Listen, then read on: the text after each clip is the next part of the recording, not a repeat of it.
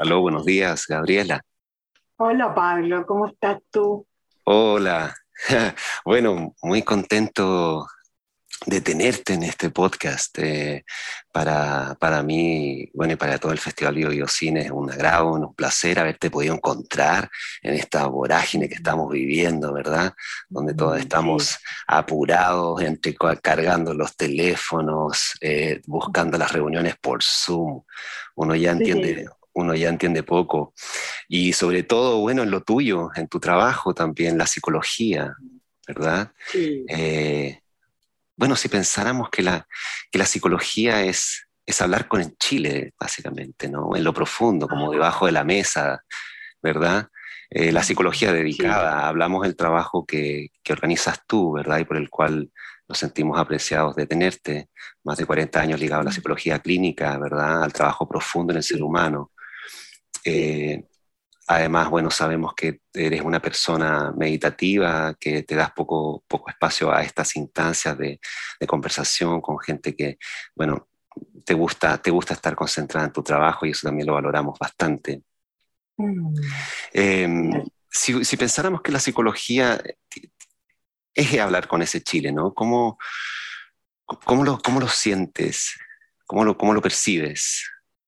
En palabras simples, lo que, lo que te dicen, lo que te dice este, este país, este territorio. Ya, mira, yo veo, eh, experimento también, experiencia este, a este país mío, donde me siento muy involucrada, muy, muy profundamente involucrada, ¿ah? eh, como un país eh, que está tremendamente cansado pero despertando a ocuparse de un tema que es indispensable para la salud mental, ya que es el tema de, de, constituirse. De acuerdo, de acuerdo. Ahí, bueno, perdona, te interrumpo. Dale. Mira, es que ahí das, das, un, das en un tema importante, porque, bueno, la salud mental, ¿verdad? Y el hecho de constituirnos, eh, que es parte importante, bueno, de, de, de nuestro podcast hoy, que queríamos irnos para allá y vámonos a lo profundo inmediatamente, que lo encuentro muy interesante, hay que aprovechar tus palabras. ¿Qué tiene que ver la salud mental eh, con la constitución de Chile, con esto que estamos viendo, para los que nos están escuchando y, les cuesta hacer la relación? ¿Cómo se vincula? Hablamos... Mira, por la, por la constitución de nosotros, del cachorro humano. Del ser humano, del tú, del yo, de lo que somos, ¿no? De lo que somos, del, de cómo nos constituimos. Nosotros nos constituimos hablando así como en, en términos de lo que es, eh, sigamos hablando de la salud, ¿ya? Perfecto. Lo, lo, que es más saludable es que nos constituyamos a partir de una pareja humana que se atrae. Y se atrae en un periodo fértil, que es el periodo más rico para tirar. Perfecto, perfecto. Que es, es un proceso que igual tú estás buscando puntos de contacto con la otra persona, puntos de comunión, por decirlo de alguna palabra, usar alguna imagen. Sí. ¿Ya? Entonces tú te encuentras con una persona, haces el amor con esa persona en periodo fértil y eh, este espermio y este óvulo salen al, al flujo ¿ya? Y ellos se dan un espacio y un tiempo, estos dos cositas así tan chiquititas nuestras, se dan un espacio y un tiempo para elegirse y para entrar en contacto. No es una cosa así al tuntún, e, es elegirse. ¿Ya? Y entran en contacto ambos activamente. No es una máquina, ¿ya? Se puede decir que es una máquina así. Por supuesto. un esfuerzo bien grande, una claro, pero, máquina. Pero, pero, te seguimos en la línea, te seguimos en la línea. Sí. Ya. Entonces, e, esta, esta, esta, elección que se hace luego se unen ambos en, en, esta mórula o cigoto, con el término que se quiera usar, mm. ¿ya? Y esto baja y se tira hacia el, hacia el útero materno, mm. corre un riesgo enorme, y, se, y activamente se va hacia a la bolsita, eh, eh, a esta bolsita que todos los meses nosotros las mujeres generamos. Está ahí, ¿ya? Y ellos activamente, estos dos juntitos, se van y se instalan activamente en esta bolsita y empiezan a generar su propia bolsita de líquido amniótico. ¿Ya? En esta bolsita de líquido amniótico empiezan el proceso de elegir el mejor ADN que está ahí, el mejor ADN, y van tirando hacia, hacia el útero y también el útero lo puede también seleccionar y lo tira hacia el flujo eh, de la mamá, eh, células. Van, van tirando células constantemente, entonces la mamá va atesorando las células, también las mejores células, ¿ya? Y con esto podríamos decir, la mamá tiene una cantidad infinita de información que le va a permitir comprender a este ser que se está formando en su guatita. Porque este ADN, en el fondo, que está tirado hacia el medio ambiente de la madre por vía del útero, ya Es, eh, tiene la información de toda tu historia ancestral, Pablo. ¿Ya? De acuerdo. Y, y, y, este, esta morulita se va realizando con toda la historia ancestral de sus antepasados. ¿Ya? Con lo mejor de, de, toda la historia de la humanidad que ellos traen a actualizar. ¿Ya? Estoy hablando de ellos porque estoy considerando un, un, óvulo y un espermio. ¿Ya? Sí, que se juntan. Sí, claro. ¿ya? Para transformarse en uno solo distinto. ¿Ya? Entonces es un proceso de colaboración activa, donde la madre colabora, se presta para colaborar para que el, el feto haga su pega, y donde el feto hace su pega en forma activa, no es una simbiosis pasiva. ¿Ya? Entonces, y también es generosa, ¿ya? Porque él también entrega información a la madre, fortalece, fortalece el, el medio ambiente de su madre. Y esto se produce, Pablo, solo si, de esta manera, si la madre la, es acompañada por un medio ambiente propicio, y si hay estrés, por ejemplo, este feto se desarrolla distinto si no hay estrés. ¿Ya? Sí. Si el ambiente es agradable, es propicio, es propicio al desarrollo de la madre también, en todos los planos, esta, este proceso se da eh, sin estrés. Y ahí el niño, por ejemplo, se ha investigado que su sistema nervioso es un sistema listo adecuado para adaptarse. ¿Ya? O sea, cuando hay colaboración, cuando hay, por decir así, eh, la posibilidad de actualizar tu, tu, como tú eres, como lo mejor de ti, entonces las cosas resultan mucho mejor. ¿Ya? ¿Qué tiene que ver eso directamente con la constitución? Claro, porque acabamos de hablar de, de la constitución del ser humano, de la persona, que desde, que, desde, desde la pequeña, desde la población. Mm. La forma de constituirnos es que lo más, lo mejor de nosotros salga a la mesa y podamos compartirlo con otro y colaborar que otro también saque lo mejor de sí mismo y lo comparta. Ese es el proceso básico que nos podría llegar a llevar a una asamblea constituyente. Bueno, que no estás hablando del proceso que estamos viviendo ahora, sino que es un trabajo profundo y largo, al parecer. Y largo. No es un, trabajo que se pueda esperar resultados en dos años. ¿ya? Este trabajo lo han hecho otros pueblos.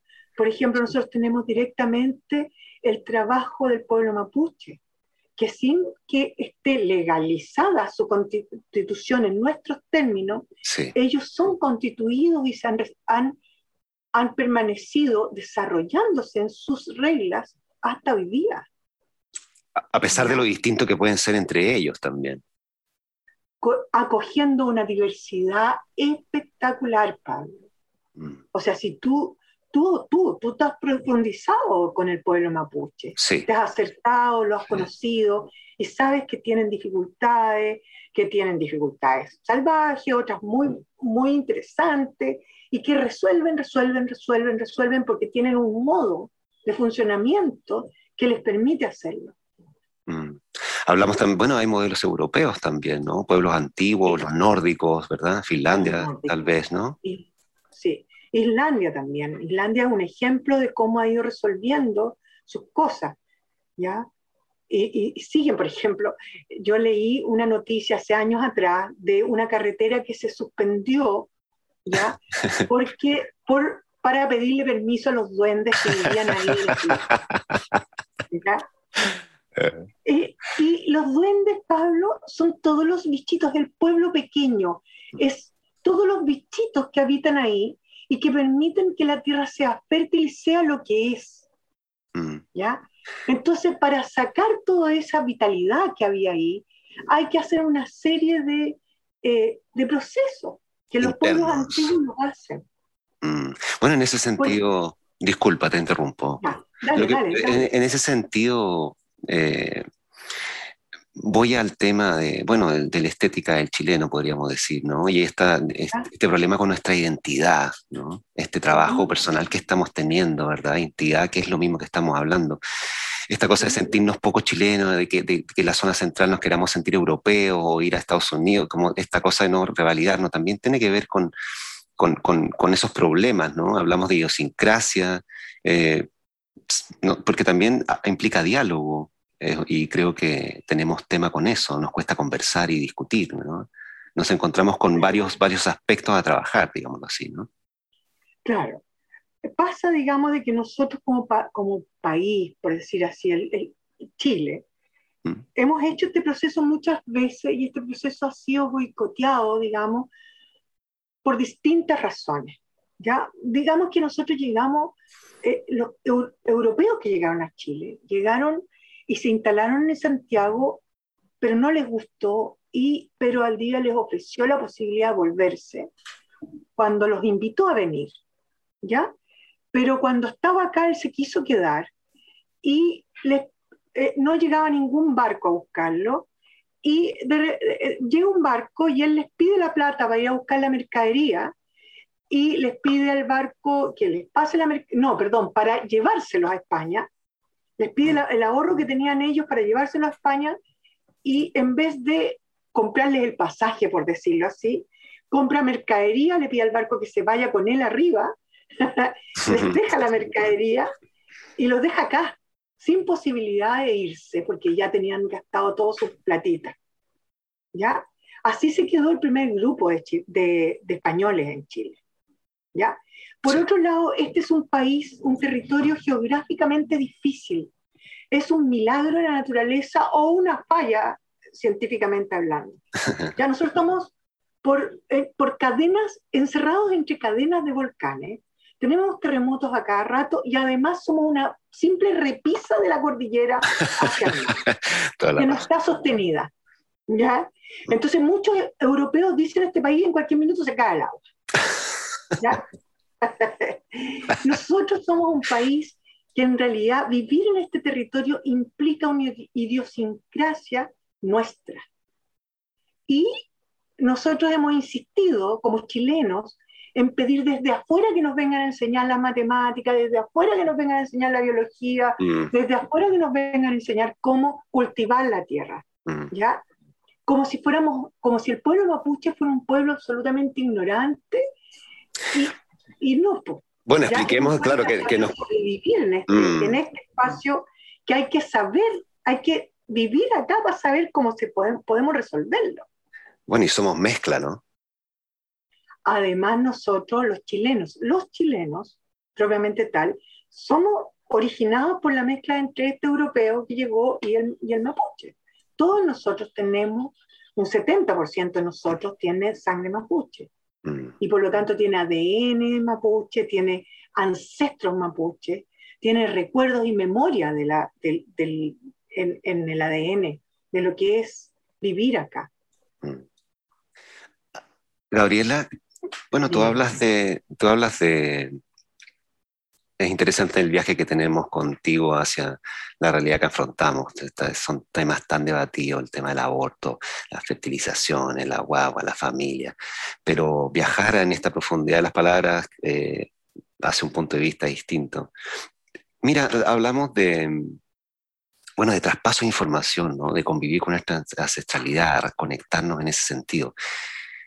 Y, y al parecer hoy la realidad que estamos viviendo, ¿no? Lo que algunos llaman la era digital que ya llegó, nos lleva para otro lado. No sé si tú lo piensas así. Personalmente yo siento que la mayor cantidad de invitaciones que recibimos hoy es a un poco a separarnos, ¿Cómo sientes tú que la, el ahora, ¿no? este, este territorio hoy llamado Chile del hoy, ¿cómo, ¿Cómo sería ese trabajo? ¿no? ¿Qué, qué, qué te implica? ¿Crees tú que igual se puede seguir haciendo en un país como el nuestro? Esto del, del darnos tiempo para las reuniones, el compartir, el cómo dialogaríamos ¿no? en, un, en, en, en, la perspectiva de lo que viene, ¿no? entendiendo que hay un nuevo futuro que, que se asoma. Mira, yo creo que todos los territorios que tienen una constitución que surge desde las personas, desde la comunión de las personas, desde el compartir de las personas, desde lo mejor de cada uno que se va poniendo ahí, ya han tenido dificultades increíbles, increíbles para hacerlo, para contactarse. Imagínate el hielo, imagínate acá mm. todas las lluvias, imagínate toda la dificultad para... Ahora incluso podría ser más fácil comunicarnos, mm. ¿ya? O sea, yo puedo comunicarme con gente en el sur todos los días si quiero, ¿ya? Yo puedo comunicarme con mi gente, ¿ya? Y no importa que alguien se entere de lo que estoy diciendo, porque justamente eso es lo que necesitamos, que todo el mundo se entere de lo que estamos conversando. ¿Me entiendes? Lo que nos interesa, de lo que a nosotros como pueblo nos hace bien. ¿Ya? Está bien, eso es lo que hicimos en la Plaza de la Dignidad, digamos. Es poner el grito en el cielo. Claro. ¿Ya? Eso es lo que hicimos. ¿Sientes tú que hoy hay más conocimiento y menos sabiduría? O, sea, o conocimiento sin sabiduría? En las voces que podemos escuchar hoy en el... En, ah, en, nuestro, en nuestro, sí, en nuestros, en nuestros liderazgos, porque básicamente, bueno, los que, estamos, los que están escuchando este podcast también, lo escucharán en el futuro, eh, somos eso también, somos los que nos vamos a quejar, somos los que no estamos discordantes, pero también la mayoría de la masa obedece a, la, a, los, a, los, líderes, ¿no? O a nuestras crisis de líderes que tenemos eso. ¿Sientes que hay más conocimiento, más tecnicismo y menos sabiduría? Se ha perdido ese, el sabio popular, el antiguo, el que hablaba poco, ¿verdad? Como ah. llevándolo a las palabras. ¿eh? Mira, tengo, tengo varias dudas respecto a eso, porque incluso... Eh, pienso que hay a nivel popular, digamos, o sea, hay, hay harta sabiduría, sigue habiendo, harto cultivo de la sabiduría. Pero a nivel como de poder, puedo decirlo así, del liderazgo del poder, tengo la impresión de que ahí hay una patología eh, de fondo que nunca se ha enfrentado mucho. Los mapuches también tienen respuestas para eso y conversaciones para eso y discusiones para eso. ¿ya? Y experiencia en la historia de, de ellos. Eh, yo creo que cuando, cuando que en, en, en, el, en, nuestra, en nuestras estructuras de poder hay poco cultivo de la sabiduría, ¿ya? muy poco cultivo de lo, de lo mejor de nosotros mismos. Eh, yo creo que estamos, eh, estamos en un tiempo donde, donde, por lo menos en Chile, como claramente yo creo que casi en todas partes debe ser más o menos parecido, ¿no? No, no tengo idea. Pero estamos en un tiempo donde, donde la plata manda en lo público, ya en el ejercicio de poder, en las instituciones. En todas partes está mandando, sí. En el arte también. Claro. Lo llamado y eso empobrece y estresa mucho. Y el nivel de estrés que estamos teniendo también empobrece mucho el tema de la sabiduría. ¿Ya? Yo creo que el, el hecho de proponernos, constituirnos, ya podría alimentarnos mejor mm. en ese tema de la sabiduría. Mm. Yo creo que es muy necesario incluir en esto nuestro acervo mapuche, ¿ya? Y, y darle a un, al tema eh, de la constitución desde una profundidad distinta y darnos tiempo para eso. ¿Ya? No quedarnos limitados al poder, porque el en el ejercicio del poder creo que no podemos esperar nada mucho, sino que tenemos que hacerlo nosotros, no pedirlo, hacerlo. Esto no hay que pedirlo, ya hay que hacerlo. Gabriela, muy interesante lo que dice. En uno de nuestros podcasts conversábamos con la periodista y académica Alejandra Matus, y llegamos a una conclusión acerca de la masculinidad chilena, hablando de la masculinidad local, y bueno, y ella estaba en un punto eh, clave a mi juicio de, del trabajo personal que tiene que hacer el masculino chileno, ¿no? Local, esa masculinidad para reencontrarse, dejar de derribar los muros de la mente, digamos, y más o menos abrirse. Te quiero llevar ese punto al hombre chileno, ¿no? En la constitución de, de hombre chileno, la masculinidad chilena. Porque hemos visto, bueno, hoy en día el boom de, bueno, el feminismo, ¿no? La mujer, cómo ha tomado la palabra, palabra que le ha correspondido, somos un país femenino, podríamos decir de sí, ¿no? Estamos bien ligados a la tierra, hay un alma mater ahí que nos domina como Axis Mundi. Eh, cuál, es el, ¿Cuál es la pega, no? Hablemoslo en chileno, ¿cuál es la pega que le toca al, al, varón? Yo como, mira, representante del gremio heterosexual masculino, también siento que estamos bastante en deuda.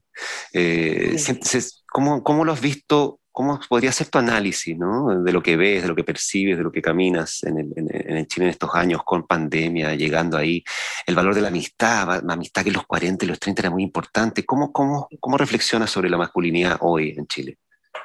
O sea, yo creo que es una tremenda pega la que tienen que hacer los hombres eh, responsables de sí mismos, ya heterosexuales y, homosexuales también. Si hay funciones de y bueno, y también en lo masculino de lo femenino, ¿me entiendes? O sea, lo masculino en Chile tiene que desarrollarse con mucho esfuerzo, es mucha la pega, porque eh, eh, hay factores, ponte tú, de lo, más, de lo masculino, que por ejemplo es la protección, ¿ya? Mm. Es la conducción de lo masculino.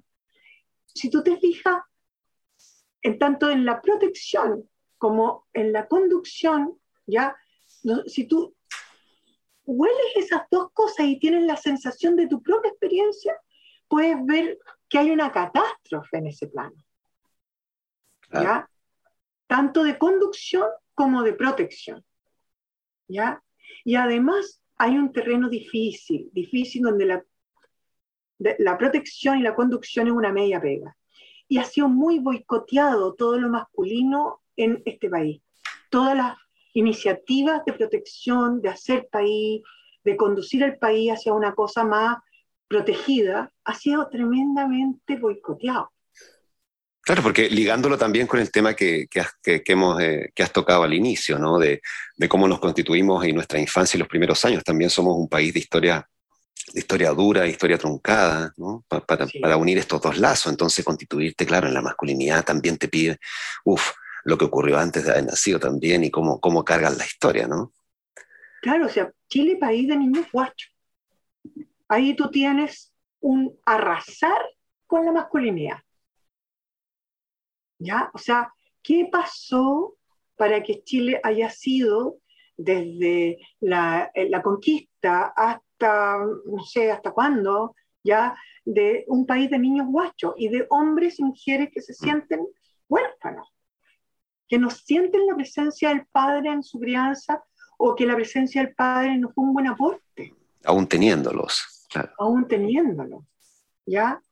Y que no han desarrollado esta, esta capacidad de protección y conducción, mm. ¿ya? Entonces, eh, lo masculino está en, eh, eh, tiene una pega infinita acá. Tiene que ponerse las pilas de todos modos, tiene que tomar iniciativa en este proceso. Mm. Claro. Y el mundo... El trabajo, por ejemplo, mm. de Gabriel Salazar y de Gastón Zublé. Encontré un trabajo, pero dedicadísimo. Un gran aporte. cuéntanos un poco para los que están escuchando. Eh, bueno. El, trabajo cognitivo, de trabajo profundo, historiográfico. Sí. Perfecto. El trabajo historiográfico y el trabajo y, y, todas las entrevistas que ha aportado Gastón Sublet y los puntos que ha puesto a la luz de reflexión. O sea, creo que es un gran aporte más a lo masculino. Mm. Se les agradece. Bueno, y para atrás también, como estética, también don Fidel Sepúlveda Llanos, don Oreste Platma hacia atrás, también jugaban con, o sea, no jugaban, sino que profundizaban, ¿verdad?, en, la, en nuestra concepción humana, que ahí nos competía.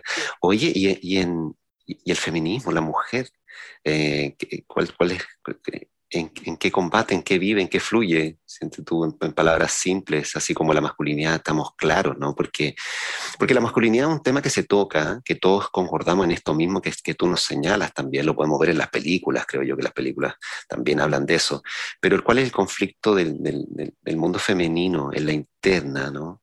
eh, filosofando una opinión personal respecto a lo que pasa, porque lo vemos poco en las películas y creo que también es un tema, creo que el, mundo del feminismo tiene mucha lucha, mucho diálogo que hacer interno, pero tampoco hay mucho tiempo porque hay que reclamar también lo perdido y ahí hay un diálogo bien interesante que se produce a mi juicio, una discusión.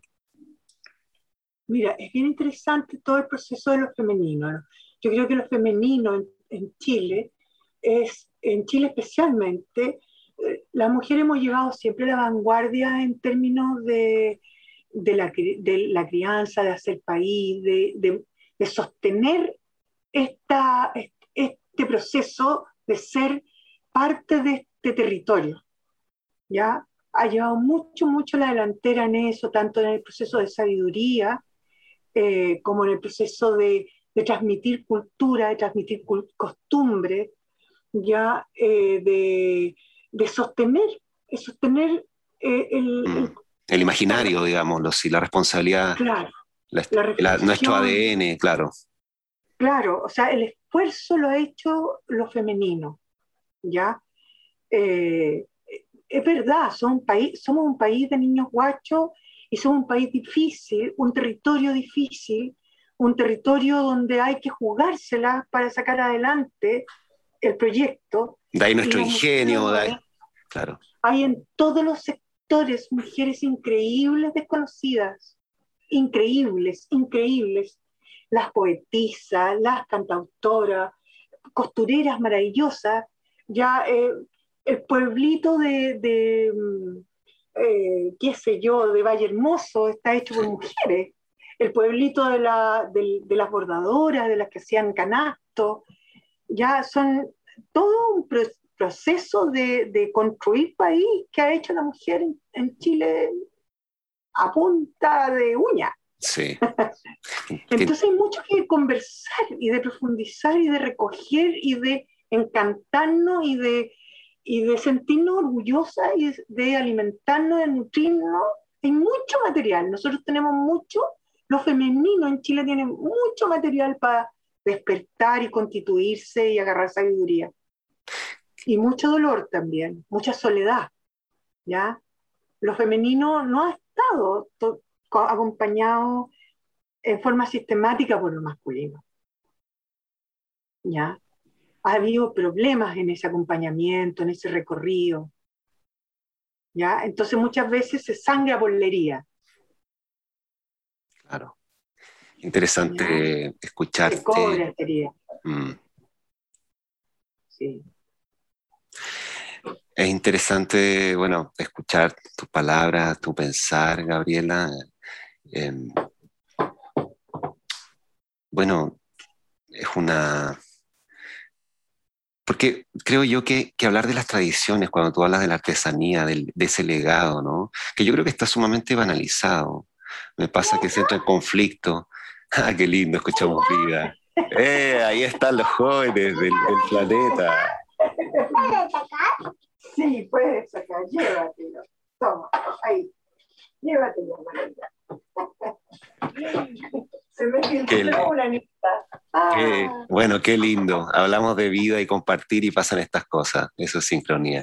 Te, quería, te quería hablar también, mientras pasan las motos, eh, de, generalmente se tiene banalizado esto, porque siento yo, porque nuestra, esta artesanía, este, este contacto sensible con la centralidad, llevándolo a temas científicos, ¿no? de realmente reconocimiento y reestructuración ¿no? empírico que, ocurre en el cuerpo. Esto no sé, yo lo que veo, bueno, o en televisión o el contacto diario, es más o menos peyorativo, podríamos decirlo, o de segunda, tercera categoría en cuanto a importancia.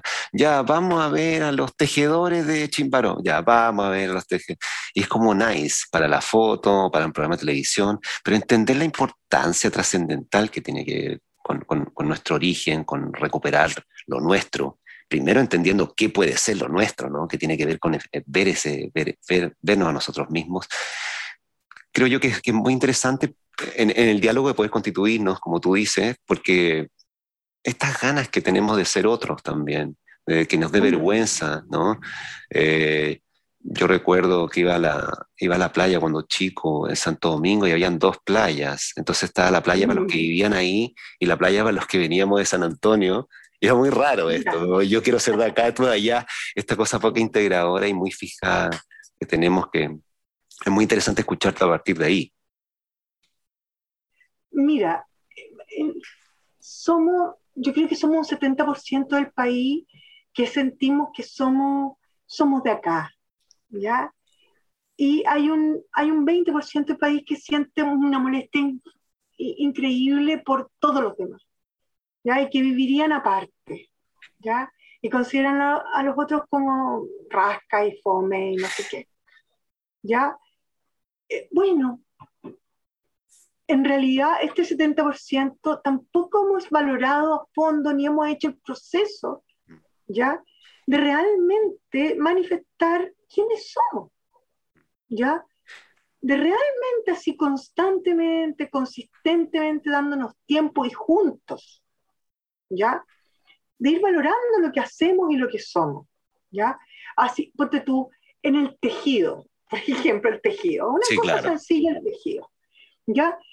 Yo tengo una maestra de tejido que es una chiquilla mapuche que estudió en la Chile arte y que estudió, por supuesto, mucho con, con las tejedoras mapuche y con tejedoras mexicanas y japonesas y de distintas partes del mundo. Ya, ella es la Loreto Millalén. Ya, ella fue mi maestra y una de las cosas que va enseñando es cómo el hilado es el tejido de la historia de uno, es el tejido y como la forma que uno va sacando hacia afuera, es uno mismo que va saliendo hacia afuera en ese tejido y es una herencia que le va dejando a los niños porque en ese tejido uno ha ido pensando en ello, o al marido, o a la pareja, o a la amiga, o al amigo, ¿ya? Va pensando en ello y lo va haciendo para ello, ¿ya? Entonces, el tejido, por ejemplo, tiene todo una, una, un espíritu, una, un, puesto ahí, espíritu por decir un concepto que sí, claro, se entiende. experiencia. Se entiende la Entonces, que uno va poniendo en lo que va haciendo. ¿Ya? Y además, la historia de, de, cómo se comenzó a tejer, por qué las mujeres empezamos a tejer, por qué hay hombres que tejen muy lindo, ¿ya? etcétera, y cómo, cómo va saliendo este, este proceso y en el fondo te va haciendo una terapia. Antiguamente se hacía mucha terapia ayudando a la gente a que tejiera, porque se va uniendo la hebra, pues, Sí. ¿Ya? Vas, vas agarrando otra, vas estando ahí. Nosotros estamos muy alienados. O sea, si tú te fijas en la televisión, desprecia esto, valora lo otro y termina en un cuento súper rasca de poto pelado en la playa. Sí, claro. no, no, no, logra porque no agarra lo que, lo que es riqueza realmente de acá. Mm. ¿Ya? Mm. Entonces termina una cosa muy empobrecida, donde en realidad finalmente terminamos buscando la televisión extranjera y viendo películas y al final nos aburrimos y empezamos a hacer otras cosas. ¿Ya? Pero cuando apareció 31 minutos nos metimos todos. Todos, todos, todos tenemos los, los, los, los cassettes, los videos, los, los, los, Claro, de 31 minutos y ojalá lo vean los niños porque recorre el país, porque dice tonteras que nosotros decimos, mm. porque profundiza en los juegos, porque va diciendo cosas con respecto a lo que nos pasa con los vecinos, a lo que nos pasa con las muñecas, y que es real. ¿Ya? Que es de nosotros. Gabriela, mira, para no abusar del tiempo, te quiero llevar a hacer la última pregunta. Sabemos que tienes una jornada ocupada como todos. Eh, mira, en este podcast hemos hablado también, te llevo a la mitología, te llevo a la concepción de, mito. Y bueno, mm. eh, bueno, el padre podríamos llamarse, podría llamarse la mitología. Joseph Campbell ha establecido esta era que colinda con la era de Acuario, como el fin de la mitología. Sí de lo fin de lo conocido hasta lo que, hasta lo, que nos ha regido hasta hoy, ¿no? Como concepto profundo, el arriba, el abajo y el, presente, ¿no? El, el, infierno, el cielo, que son estas tres concepciones como imaginarios, se acaban en esta era. Y que vendría, bueno, él postularía, él postularía una, una mitología que que se comienza a crear desde ahora, que no la conocemos, ¿verdad? O no conocemos los sueños, pero que sería global de toda la masa planetaria, digamos, una, una mitología colectiva. ¿Tienes tiempo tú para, para meditar dentro de tu actividad, tu trabajo, ¿no? Eh, esta línea de pensamiento, eh, este fin de, lo relacionas con la digitalización, ¿cómo, cómo visualizas eso? Mira, ¿Quieres que te diga algo ahora? ¿Que lo prepare? No, una respuesta sencilla ahora. Eh, ahora. ahora. nos quedan tres minutos de conversación, no sé, mira, sin, sin compromiso de nada, quizás filosofando, pero, pero el hecho que se acabe lo que pensamos ahora y cómo pues, se construye lo que viene, viendo lo poco, lo poco, lo poco que estamos viendo, que ya son los TikTok o las cámaras o los eventos y se pone un fondo, entonces yo puedo estar en mi casa, pero en el fondo se ve que estoy en las cataratas del Niágara. Entonces ya este, mm. esta cosa, realidad virtual, estar y no estar, las holografías. Puede ser que estemos creando otra mitología, ¿no? Sí, es probable, es probable que surja. A ver, mira, desde lo psicológico, eh, eh, el concepto espiritual, el concepto de mito, el concepto de leyenda, ya eh, tiene en términos prácticos, muy materialista, muy práctico, no me voy a ir a Jung aquí, ¿ya? Ok. Es un ahorro del mira, nosotros funcionamos por la experiencia y nuestra experiencia es un acervo constante de información y de unión de distintos niveles. Imagínate que nosotros tenemos neuronas que dan varias vueltas de aquí a la luna. Tenemos mucha agua, que son nuestras emociones. Tenemos 75% de agua, 72% de agua. Y nuestras emociones son comandadas por esta agua. ¿Ya? Entonces nosotros tenemos una cantidad de, información que no podemos recoger porque la formación que nosotros tenemos no, no da basto, no da, no da conceptos para esto. Entonces nosotros en esa bolsita que se llama lo espiritual, el prejuicio, las mitologías, las leyendas, vamos guardando esta, esta, este conocimiento que vamos experienciando. ¿Ya? Mm. Y ahora va a cambiar, cierto, va a cambiar, porque además, por ejemplo, según los astrólogos, se dice, creo que se dice, sí. es primera vez en muchos, muchos, muchos miles de años que ya no, no, no vamos a ser eh, como eh, que el, el, elemento que nos va a regir va a ser el agua. Perdón, el viento, el viento. El viento, Pablo, el viento. O sea, las comunicaciones la llevan. El viento, todo lo que nosotros conversemos, lo que planifiquemos, va a volar con el viento. Imagínate la cantidad de información, de conocimiento que nos vamos a transmitir uno a otro es, sumamente interesante cómo, cómo, esta ligazón de era de Acuario que tú hablas señala el mundo astrológico, que en el mundo eh, científico también, ya eh, concretamente el, planeta empieza a rodar en un sistema, en una parte diferente del sistema solar y con los más cercanos a otros planetas, y el mundo ancestral también que ya lo señalaba, ¿no? como el fin, las culturas, eh, te hablo de la cultura mapuche, la cultura azteca inca también lo señalaba, ¿verdad? Que llamaban a este periodo eh, con un periodo como de, de, fin e inicio, ¿no? Como de término y, nacimiento.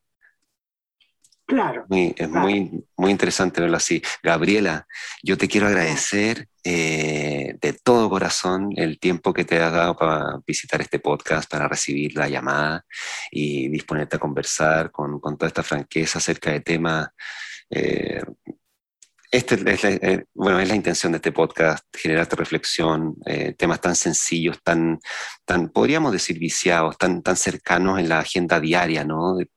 pero que tienen una profundidad que si se le da sentido, ¿no? Y la, la escuchas puede, puede darte otra perspectiva del día. Yo te agradezco profundamente y muchas gracias por, por aceptar conversar con nosotros. Pablo, un abrazo grande, un gusto estar contigo. Muchas gracias. Y bueno, ahora cortamos y y lo dejamos en la nube. Un abrazo, te despido con esto, Gabriela, y que estés muy bien. Ya, gracias, Pablo. Gabriela Ponce es una connotada psicóloga clínica chilena con más de 40 años dedicada al trabajo profundo del ser humano a través de la psicología. Las referencias de orientación clínica que guían su trabajo siguen la perspectiva de William Reich, Carl Gustav Jung, R.D. Lenin y Donald Winnicott.